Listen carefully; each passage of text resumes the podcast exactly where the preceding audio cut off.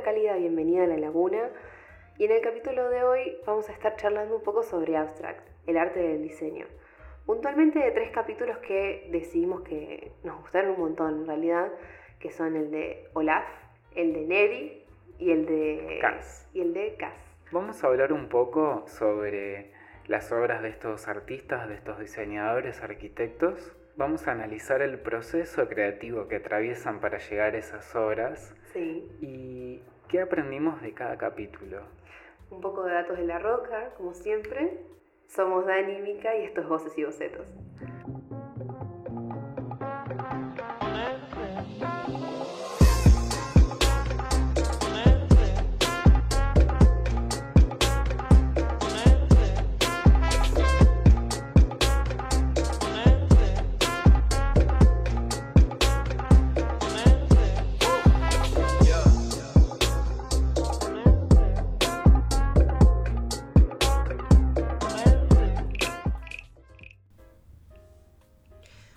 Primero que nada, Abstract es una serie de Netflix que básicamente habla sobre distintos iconos dentro de ciertas facetas del diseño, como por ejemplo diseño UX o diseño de vestuario, eh, diseño de tipografía. Es como un solo personaje dentro de cada uno de esos eh, de esas ramas del diseño que nada, es como icono, ¿no? Sí, igual no solamente diseño, hay ilustradores, Ujú. hay artistas, Hay, hay arquitectas, exacto. Em, pero siempre eh, se recalca y se hace mucho énfasis en este vínculo y en, esta, en estas interacciones que hay entre las distintas ramas. Nunca Eh, queda fuera, en pocas palabras. No, no. importa qué profesión sea, no, eh, siempre como que vuelve al diseño. Y nada, lo que me pareció importante aclarar es que nosotros no vamos a hablar de la profesión en sí. O sea, eso nos gustaría hacerlo más en entrevistas con personas que se hayan abocado a cierto ámbito, como hicimos con Nao. Este, personas que capaz eh, nada, se desenvuelvan mejor en UX o personas que hagan diseño de tipografía, lo, que sea. Nada, si conocen a alguien que sea muy crack y viva cerca de La Plata para venir a que le hagamos una entrevista, mándennos, que nos encantaría entrevistarle. Y mm, nada, lo importante es que vamos a hablar de cómo Abstract nos presenta en 45 minutos toda una rama nueva del diseño, digamos, a través de un personaje importante o icónico de, de eso mismo. Nosotros hablamos de eso, de cómo nos hizo sentir y mm, por qué nos gustó y hicimos, hacemos como una relación entre los capítulos que, que vamos a hablar. Sí, yo creo que este capítulo particularmente se va a centrar en entender el proceso creativo detrás de cada artista ícono en su rama y qué nos enseña, qué nos quiere mostrar en esos 45 minutos. interpretado por nosotros, obviamente. Acá las ranas coinciden que el primer capítulo de la segunda temporada es una masa, Está increíble. pero porque nos gusta la arte. Nos Debe gusta ser la ¿no? arte, sí, y bueno. Es el, eh, para mí es el que destaca, incluso cuando es la portada de Netflix, está ese chabón, por el que Mm. deciden empezar con él también. Porque, y ya entrando en el capítulo de Olafur Eliasson, su trabajo dentro del mundo del arte es crear experiencias. Y en la primera parte del primer capítulo, de su capítulo, el chabón se mete en tu habitación y te hace experimentar con las luces y los colores. Eh, y es algo que se mantiene a lo largo de todo el capítulo. Me parece súper interesante cómo el trabajo de este artista, que hace experimentos de inmersión sensoriales, no solamente eh, se evidencia en su obra, sino que se evidencia en su presentación al mundo. Yo sentí que el capítulo, o sea, como que en el capítulo él hace del capítulo parte de su obra de arte, ¿no? Sí, tal como cual. si estuviera, eh, como si el capítulo mismo fuera una de sus obras de arte. En realidad Exacto. es Abstract o Netflix en su caso, contratándolo a él, es al revés. Pero él Sí. de alguna manera logró como darlo vuelta. Esa impresión me dio y por eso creo que es tan alucinante. Me gusta mucho el concepto de como arte a través de experiencias. Él dice espacio inmersivo, como cambiar la manera en la que experimentamos el mundo.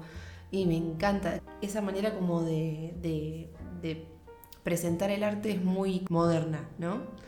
Algo que, aportando a lo que comentás, que me parece súper interesante es que las obras del chabón no tienen una producción artística de, destreza, de un estudio, de algo más relacionado a, las bellas artes, sino que es algo mucho más meditativo, mucho más de la presencia del mindfulness. Toma algo de la realidad y es como si lo viésemos en un microscopio. Nos lo presenta de una forma en la que no te queda otra que mirarlo, porque es algo fascinante. Sí. Esa es su obra. Tiene una fascinación con los espejos, con las luces, con el color amarillo. Con, los, con los elementos de la naturaleza también. Sí, sí, pero notaste que son súper ópticas pero atractivas a nivel color y luz. Sus obras son cosas de vidrio, son cosas que tienen luz propia, son cosas que están atravesadas por luces todo el tiempo. O bueno, los mismos espejos que reflejan luces que es excelente. Tal cual. en el capítulo nos muestran que su primera obra tenía que ver con crear un arco iris para justamente hacer visible lo invisible, el, el aire que nos rodea. Y no solamente es un juego, un doble juego de el espacio y del aire y de las partículas de agua también suspendidas en ese aire. Es un juego en el que solamente vos participás.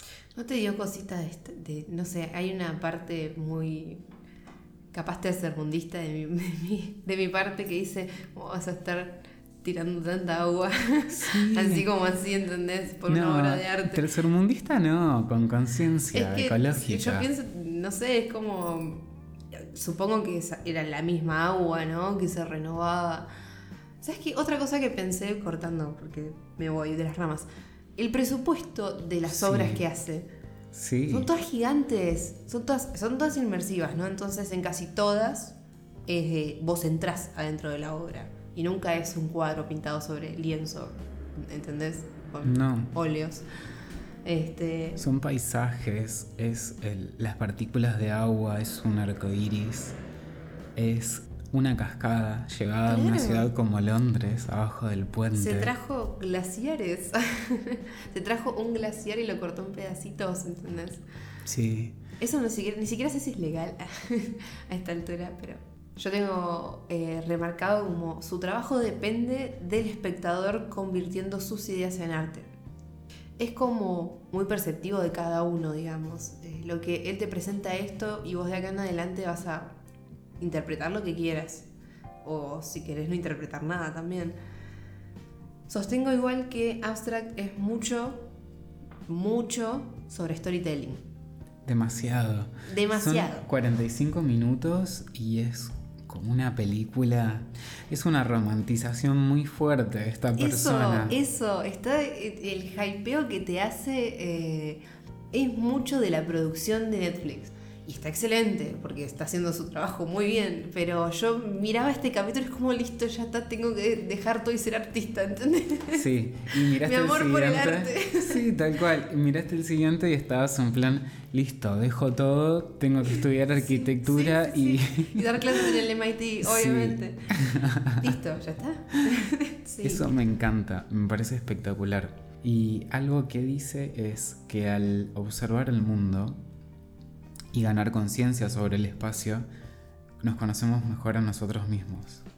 Borramos los límites de lo que vemos en el día a día, de lo que creemos real, la realidad, eh, y por un momento no funciona así.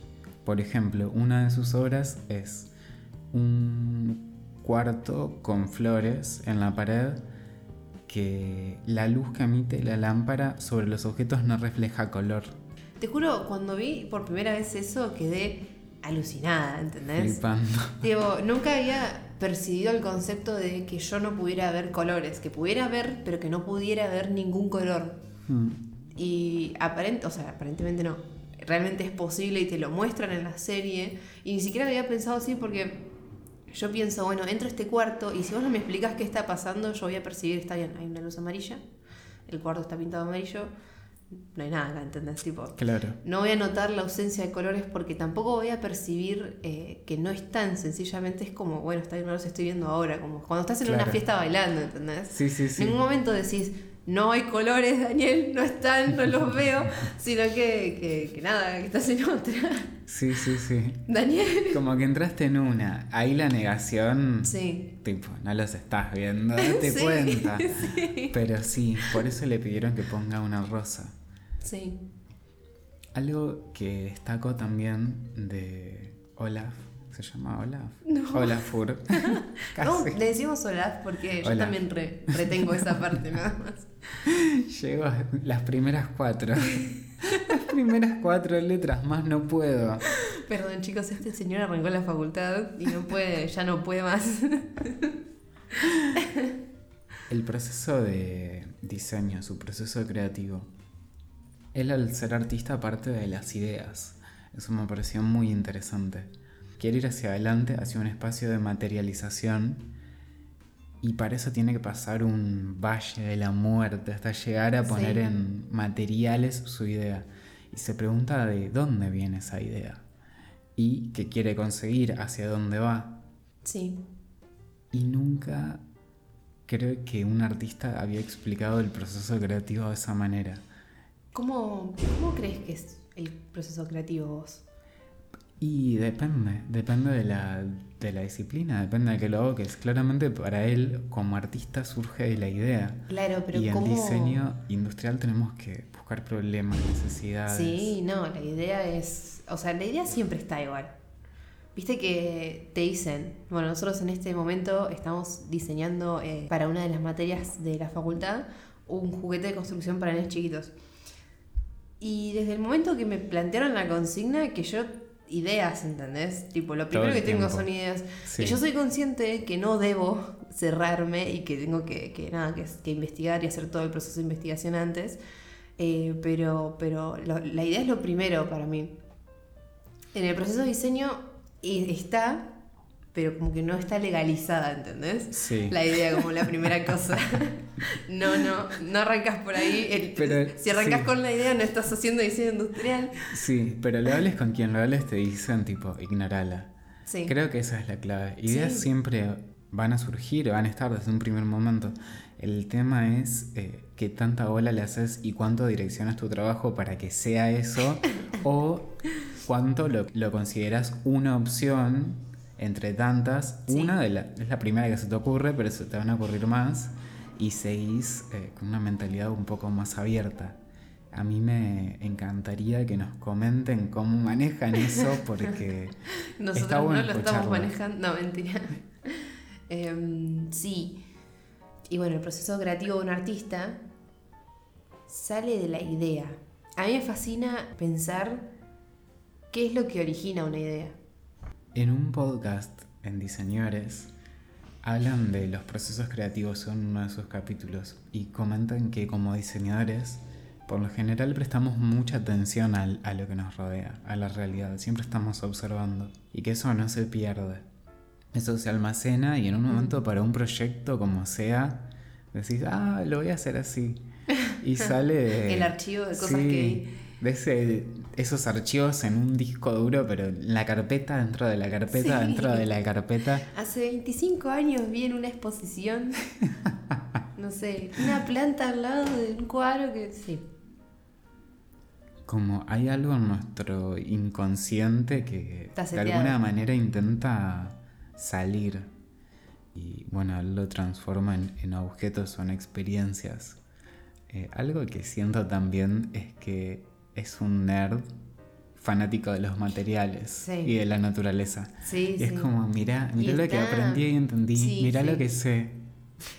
Y está medio allá arriba. Sí. Estaba medio como que subió al pony, pero lo bancamos, lo entendemos, se lo permitimos. Em, todo el tiempo te está mostrando cosas con materiales, principalmente espejos, acrílicos. Veo sus capítulos y, y los acrílicos, necesito acrílicos en mi casa. Sí, no, no sé, para forma. los necesito y necesito atravesarlos con luces y que se muevan. No, no sé. No sé. Pero qué cosas tan lindas. Son, son muy lindas. Sí. El, mar- el arte no tiene que ser lindo, sino que, bueno, obviamente tiene que hacerte sentir cosas, pero lo que hace él es muy lindo. Es estético y reflexivo. Sí, entra en Behance. Definitivamente. Bueno, entonces, ¿para quién diseña? Para los espectadores. Sin lugar a dudas los tiene todo el tiempo en cuenta. Sí. Y un poco que aprendimos en este capítulo, la importancia de poner el foco en el espectador, pero no solamente en la obra, sino en todas las formas de presentar la obra y de presentarte. Mm. Buscando en internet, entré a su página web ¿Ah, sí? y es una página tradicional. Vos vas scrolleando y en un momento te aparece de fondo un pedazo de hielo girando. Lo cliqueas y te lleva a otra página que son todas fotos en el espacio, que son sus obras, y vos las navegas con las flechitas del teclado. Y digo, claro, no puede ser. O sea, todo el, todo el tiempo estás jugando y pensando en vos y pensando en formas de entretenerte y de mostrarte algo distinto. Claro. Eso me parece fascinante. Su obra es muy coherente. Bueno. Hasta su página web es coherente. Está, está muy, muy fundamentado lo que hace.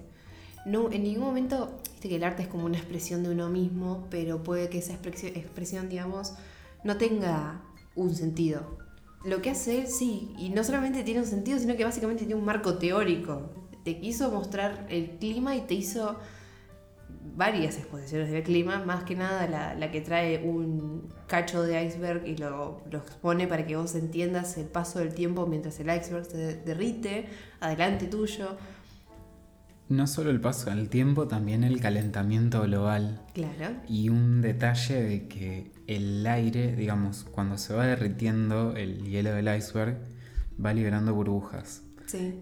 Que esas burbujas tienen 5.000 años Claro. y se están haciendo está- presentes. Sí. Que es ese aire de hace 5.000 años estaba presente y ahora está apareciendo. Ese condimento especial que le Sí. agrega de aire que no ha sido respirada en 5.000 años. Acércate a respirar el aire del iceberg. Y esto que ya estaba fantástico, bueno, ahora se pone mejor. Tal cual. Y eso, Ese porque no me pensamiento. todavía. sí, sí, sí. Es un, es un. Me encanta. Los capítulos de Abstract tienen en un momento la parte de la familia, de dónde viene, la parte emocional y humana como del icono, para que vos empatices con la persona que está, que, no es tipo un gigante y que nunca vas a llegar a ser como él, sino que te lo trae como a, la parte humana que, capaz es como demasiado emocional a veces. Es muy emocional, pero Mm. creo que es muy útil al momento de entender la obra. En todos los capítulos aparece y habla mucho a la persona. Sí, como que te trae, eh, hace como... ¿De dónde viene tu, tu vocación? Tipo, ¿desde qué momento que hiciste cuando eras chiquito que, que ahora puedes mirarlo para atrás y decir, claro, siempre fui diseñadora, ¿entendés? No me he dado cuenta, ¿por qué nadie me dijo? Claro. Este, exacto. eso es súper interesante porque yo creo que todos lo tenemos. Solamente que capaz nosotros mismos no lo podemos ver, sino que lo pueden ver las personas que nos acompañan desde siempre. ¿No? Sí. ¿Vos tenés identificado? A mí hace un, hace un par me ha hecho una de mis mejores amigas que me dice tipo, claro, siempre fuiste a hacer algo relacionado con el diseño. Porque siempre te vi desarmando todas las cosas que te rodean y no necesariamente volviéndolas a armar. Pero yo me acuerdo que desarmaba tipo las cajitas de subos, ponele, y las daba vuelta y las, las volvía como a encastrar, pero de reverso, cosa que quedara la Claro. parte de afuera, para, de adentro para afuera, Sí. y las volvía a pintar. Tipo Claro. con mi propio branding de Subu en la cajita de Subu con Subus adentro. Este, y no sé, o sea, como muchos detalles como de esa índole. Qué espectacular. Sí, es Sí. súper lindo. ¿Vos pensaste en alguno? ¿O te han dicho? No, nunca me lo han dicho, pero sí noto que creciendo siempre observaba mucho las cosas y valoraba mucho la parte estética. Mm, Como vemos cosas todo el tiempo, lo desestimaba. No es como, por ejemplo, una persona que le gusta la música, que cuando escucha algo siente esa chispa adentro. mm. Lo mío, como era visual, no lo valoraba tanto. Y hace poco me di cuenta de que sí, claro, buscar esa armonía y también en, en las cosas que construía, tipo con legos o en, mis refugios que construía en el campo, en cosas de ese estilo, siempre pensarlo mucho, como lo que más me gustaba era pensarlo para después hacerlo. Y cuando lo hacía sentía placer y cuando estaba hecho ya estaba, pasaba otra cosa. sí, bueno, ya no quiero jugar más a esto. Exacto, quiero construir otra cosa. Sí, sí, sí, completamente. Yo necesito saber si mm, como diseñadores o diseñadoras tienen un problema con tocar las cosas, pero con tocar tipo todas las cosas. Yo ejemplo que no puedo, claro, bueno, pero el museo justo, boludo me pasó que fuimos, fuimos nosotros al, al PROA a ver una exposición de juguete. Arte en juego. Arte en juego. Que pensamos que era exposición de juguetes, pero en realidad era una exposición de arte hecha con juguetes. Exacto. Había un cuadro gigante con marco negro y la parte de adelante era toda blanca con una luz. Y había un botón rojo, que era rojo y salido, ahí, justo donde estaba el video. ¿Qué quieren que haga? No entiendo qué quieren que haga. Sin tocar, por favor. Los juguetes son las paredes, todos. Cambiaste las caritas, hiciste lo que quisiste ahí. Estuvo increíble. Así que nada, si a alguien le pasa, necesito que nos cuenten y si no, que me manden al psicólogo, no sé. no sé, bueno. Claro, no, no, Mica, no está bien. Tenemos que hablar.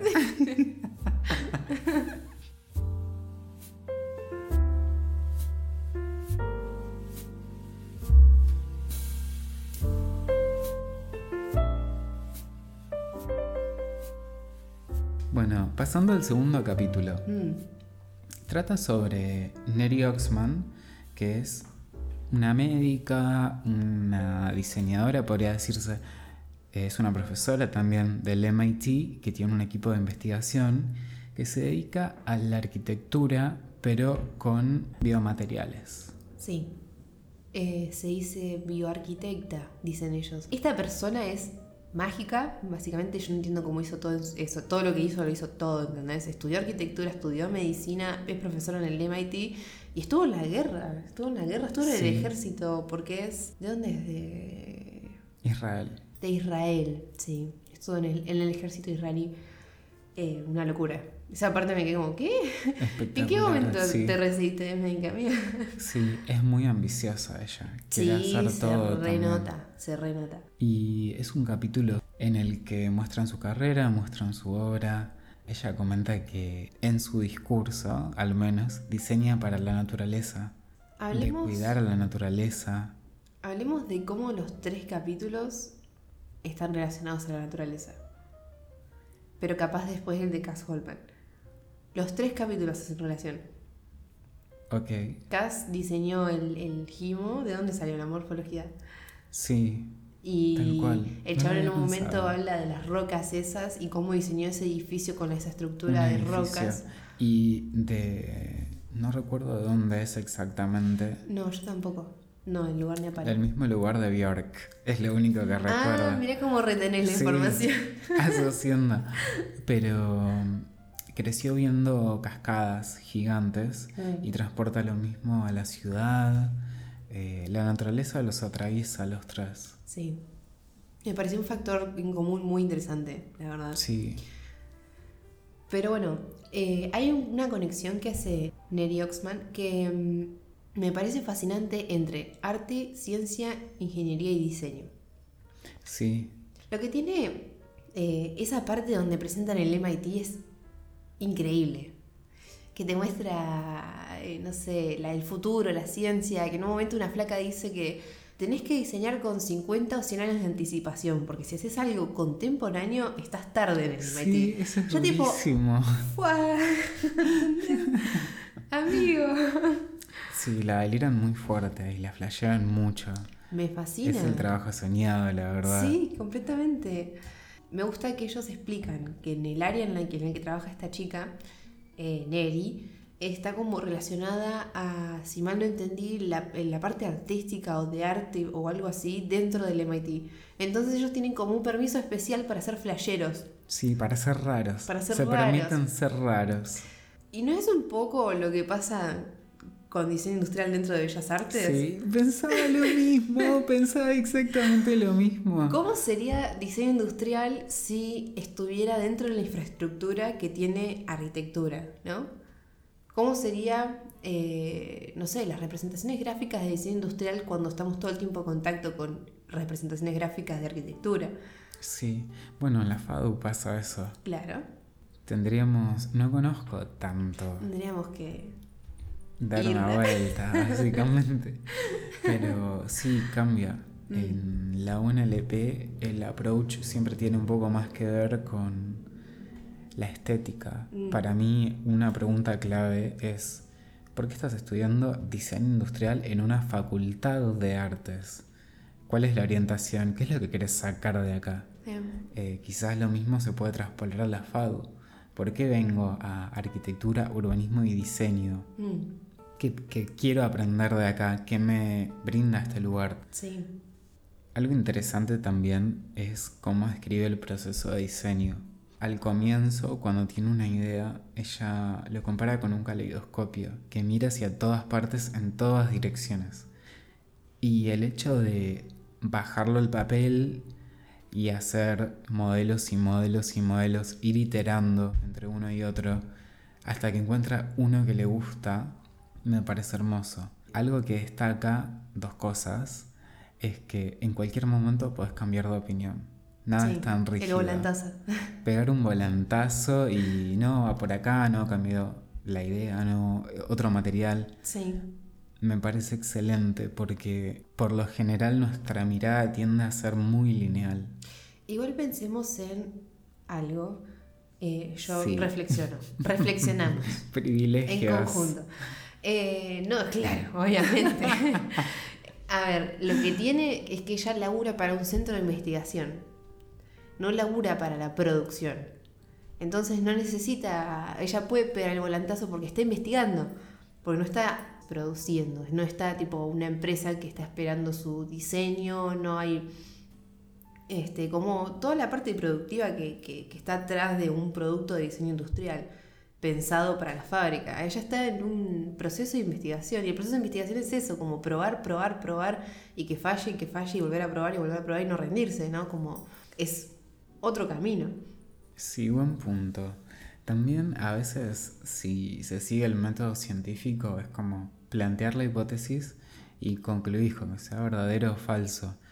Y yo lo que entendí es que ella tira una hipótesis, tira una idea y pega los volantazos que quiere hasta que llega a donde ella le gusta. Donde sí, me pareció donde cómodo. quiere, sí. Sí, Eh, pero bueno, claramente es una persona que puede hacerlo, es una excepción. claro. Bueno, lo, lo mismo que Olaf, el presupuesto para llevar a cabo las obras. Altísimo. Pero una guasada Sí. increíble de, de materiales, de luces, de vidrios, de espejos. Bien, yo voy a leer una partecita que básicamente la escribí porque me encantó como, como ese análisis que hace entre los, los, cua- las cuatro, los cuatro dominios Uy, lo recuerdo, sí. entre lo que sería arte, diseño, ingeniería y, ciencia. Dice, cuestionar el mundo que nos rodea.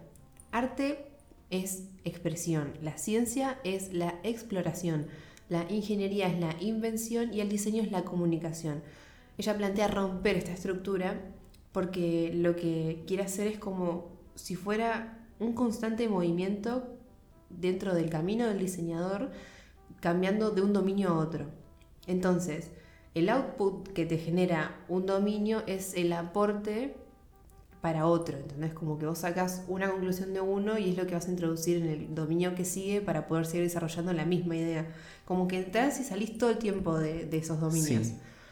No son cajas cerradas, Claro. sino que lo plantea como un círculo, como un reloj donde vos te vas desplazando todo el tiempo y, y cada una de estas áreas se relaciona, se vincula con la otra y va acarreando conocimiento todo el tiempo. Me encanta. Dice, la ciencia convierte información en conocimiento. La ingeniería convierte el conocimiento en utilidad. El diseño convierte la utilidad en comportamiento y contexto cultural y luego el arte toma esa conducta cultural y cuestiona nuestra percepción del mundo. Me encanta.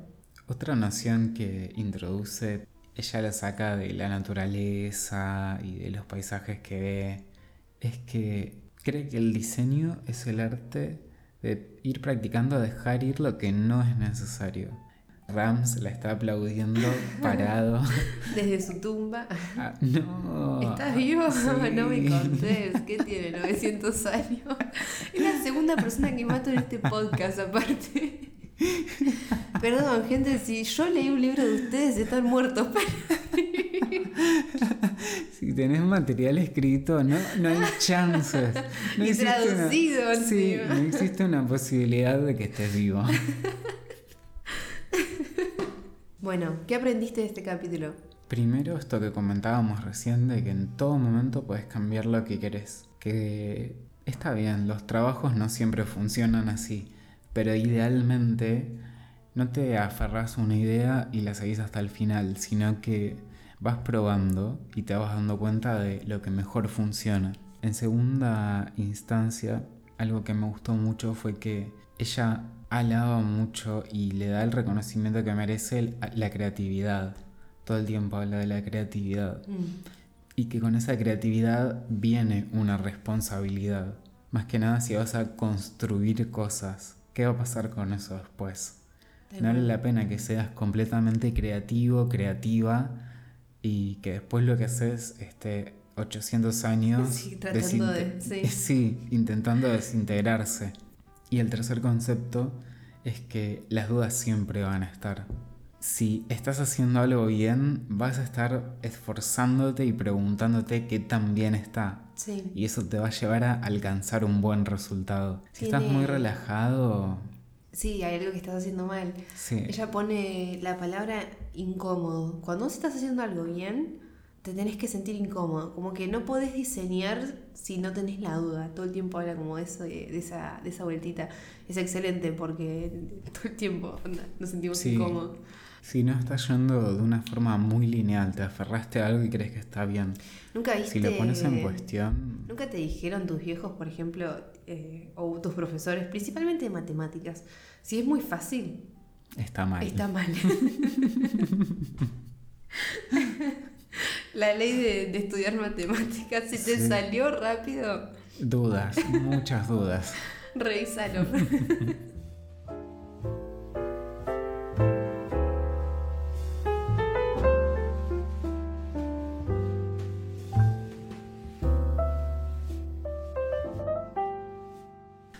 Y bueno, pasando al último capítulo, eh, se trata de Cass Holman y es una diseñadora de, de juegos, de juguetes. Diseño para jugar, se llama el capítulo.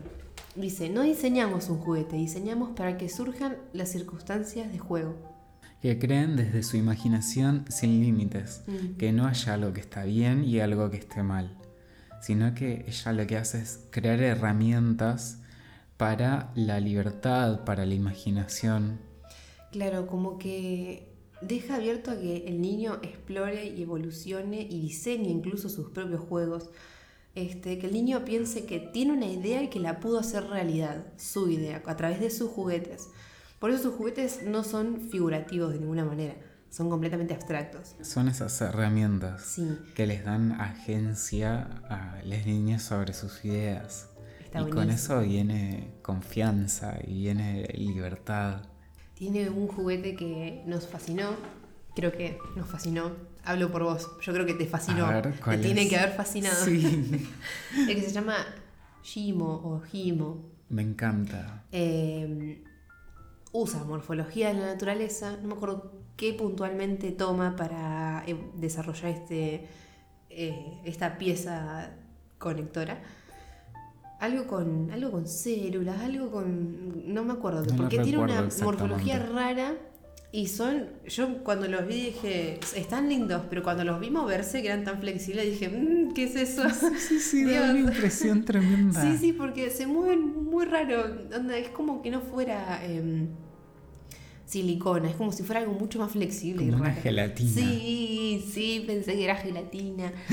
Pero bueno, este juguete es como si fuera una, una estrella de mar, supónganse, con tres patitas y en cada uno de los extremos tiene un imán. Entonces eh, son dos piezas iguales y vos podés hacer lo que quieras porque son flexibles y porque tienen imanes, tipo se conectan entre ellos. Lo que tiene interesante es que son completamente blancos y que en ningún momento te diferencian de los imanes positivos y negativos, se dice. Entonces, eh, cuando vas a unir eh, piezas, capaz no se, se repelen, ¿viste? Es como completamente impredecible. Y ella dice, bueno, si yo le hubiera puesto colores para cuáles son los positivos y los negativos, ustedes entonces nunca habrían entendido como la sorpresa de que lo que están armando no se puede hacer y tienen que cambiar las cosas de lugar constantemente. Claro. Es genial, me parece genial. Es súper feo. no, mentira, es súper Está raro. bueno. A mí me parece súper interesante. Sí, lo, el, eh, digo, la- lo que yo percibo como textura es raro. Eso. eh, y bueno, que no tienen color. Mm. No subestima a los niños. Y lo creo porque también tiene otro juego de construcción para jardines o para escuelas que tiene piezas conectoras y piezas más grandes que son de madera. Es una madera bastante pesada. Sí, Eso lo que fomenta es que quizás para levantar una pieza entre dos niñas lo puedan hacer, que puedan compartir ese momento y crear juntos. sí ese, en ese juguete ella plantea la idea de que hacerlos creer a los nenes que es posta, que están armando algo en serio. Sí. Para que el- digo, ah, es sí, posta. ¡Wow! posta. Sí. Eh, esa intención está muy linda. Salir de ese mundo tan colorido y tan vibrante Claro. para pasar algo más sereno, quizás un poco más armónico, un poco más estético. Casi te diría más adulto, como Sí. les haces creer que están, no sé, como en, es- en ese lugar. Bueno, algo que me encantó de este capítulo, creo que es lo que más me gustó, es que ella da clases en no me acuerdo dónde, Sí. por eso no lo retuve. Vamos a decir la Universidad de Massachusetts, obvio que no es, pero cualquier cosa un poco random se le atribuye, así que esto también. Excelente, me gusta, me gusta esa movida. Ella tiene en, en su clase lo que hace es una actividad que se llama llámalo por su función. En vez de diseñar una taza, por ejemplo, dice diseñamos una forma de transportar agua. Entonces le pide a los estudiantes que dibujen 10 formas de transportar agua. Entonces los pibes dibujan mangueras, las manos juntas, la boca, una esponja, tipo cosas completamente sacadas a lo que es una taza, cuando la intención era la taza. Y mm, otra actividad que hacen es, eh, hay un chico o una chica que mete la mano dentro de una caja y dentro de la Sí. caja, que está cerrada, que nadie lo ve, hay un objeto. Y como que tienen que empezar a, a de- describir lo que está tocando y el resto de la clase tiene que dibujar lo que el chabón está describiendo para ver si llegan todos en conjunto a saber qué carajo hay adentro de la caja. Me encanta porque eh, cómo describís cosas tan mundanas, ¿no? Para, pero sin decir el nombre, para que el resto del mundo pueda adivinar. Sí, Eh, eso está buenísimo. Es un trabajo morfológico excelente ese. está súper. Lo de Name Manufacturing, igual Mm. en, al menos en la UNLP, en algunas cátedras de taller Sí, sí. eh, en las que yo he estado, lo hacen, En visión lo se aplican. hace. Sí, Es como en visión cuando haces la ingeniería inversa del producto, ¿viste? Como que lo vas, vas decodificando el mensaje. sí. Eh, te piden, bueno, ¿qué hace? ¿Qué es? Y para que, para que viste que rompas la cabeza, Sí. en- en- es un micrófono, ¿no? Sí, un dispositivo Claro, para exacto, puntos suspensivos. Exacto. ¿Para quién diseña ella? Definitivamente para y por los niños. Se Mm. nota que hay algo de su niña interna súper vivo en ella. Lo re disfruta. Sí, la filman 20.000 veces jugando con sus juguetes. Es hermosa. Yo quiero jugar con sus juguetes. Sí. La Sí. pasa genial. Siempre eh, los tiene en cuenta, los tiene muy presentes. ¿Y qué aprendimos de ella? A no subestimar a los usuarios. Y a que no se gana premios o no se gana un reconocimiento por seguir haciendo lo que se está haciendo. Hay que ir un poco en una dirección contraria. Si todos los juguetes tienen colores vibrantes, Claro. yo voy a hacer algo que sea más sereno. Si todo es chiquito y maleable, yo voy a hacer algo pesado para que sientan que están jugando con materiales de verdad. Tiene mucho de estudio del usuario, es igual. Y bueno, está bien que vayas en contra porque obviamente es, es excelente, pero nunca vas a diseñar eh, que vaya en contra del usuario. No, no. Siempre no. que vaya en contra de lo que encontrás en el mercado capaz, porque casi siempre suele suceder que es mucho de lo mismo. Eh, pero me encanta la parte donde ella cuando va a lanzar este juguete Himo le preguntan tipo, bueno, ¿y cuáles son las caras y cuáles son los personajes? y la flaca tipo, ¿qué? ¿Qué caras y qué, ¿Qué? personajes? no, no, los quiero blancos a los juguetes. Eh, está buenísimo que lo, lo haya lanzado así. Igual en el momento ella explica que, que de cabeza dura dijo que no, y, pero que le convenía en realidad Sí. económicamente haber dicho que sí, haberle puesto caritas y que haya viajado en una firma de diseño. Re. ¿Sabes qué? Siento que ella es bastante punk. Sí. Hace lo que se le Pero canta. es re cabeza dura. Mucho. Tiene confianza en lo que hace y, y se la juega por sus proyectos y, su, y por su creatividad y potencial. Mm, Eh, eso también fue un aprendizaje. Sí, está buenísimo. Lo mismo con Neri. Se replica con ella de que en un comienzo puede que haya recibido mucho hate y se la bancó. En la entrevista con el padre, el padre hizo una frase que me parece espectacular. La confianza en sí mismo la lleva a volar. Claro. Ella está volando ahora. Qué lindo, ¿no? Sí, precioso. Qué lindo. bueno, una lloradita y seguimos. Sí. ¿Qué la pensás? confianza en sí, perdón, Sí. te interrumpí. No. No, la confianza en sí misma y sus privilegios también. Estaba, o sea, más allá del lugar en el que nació, Mm. su padre es arquitecto, habita en una casa espectacular, se nota que, que viene de una familia adinerada. Mm, Eso no es casualidad. Mal, sí. No, no vimos todo abstract, pero yo de lo que vi, casi todos los, los personajes son de la misma índole. No, no sé si. No sé si hay alguien que, que digas tipo, bueno, bien desde el cero, recur- recurso cero, ¿entendés?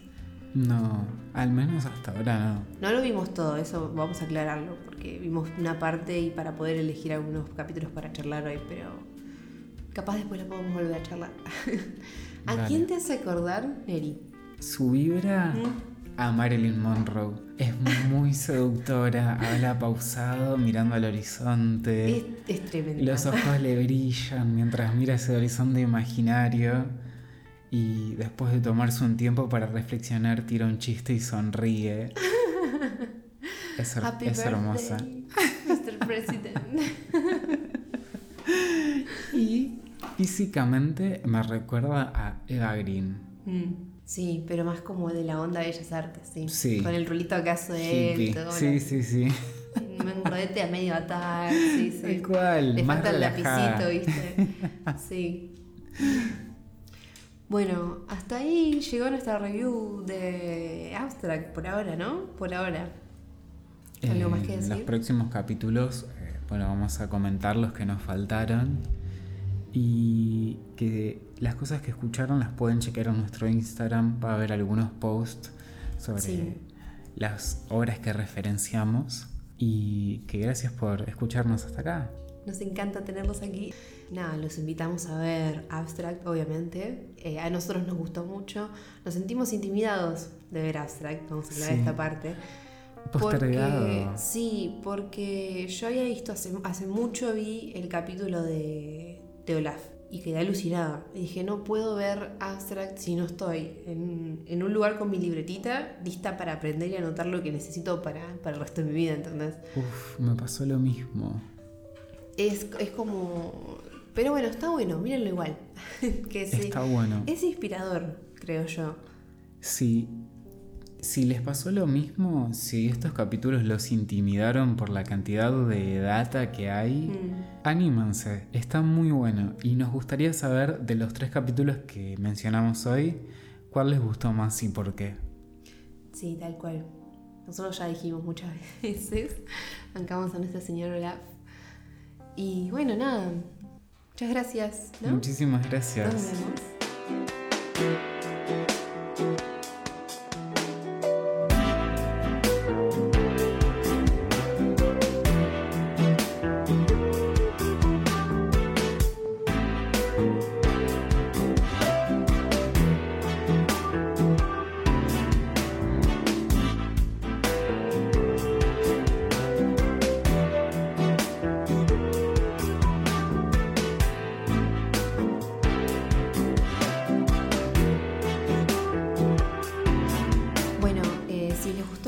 Escucharon hasta acá, siempre pueden seguirnos en nuestro Instagram, arroba voces y bocetos, y en las cuentas personales, la de Dani es arroba neodanielo en Instagram y en Twitter. Y la mía es arroba de Orquina en Instagram únicamente porque no me gusta Twitter. Bardeaba, era gratis. Bueno, eh, muchas gracias, de verdad. Y cualquier cosa que nos quieran comentar o decir, les leemos siempre. Estamos atrás de las pantallas. Muchísimas gracias. Adiós.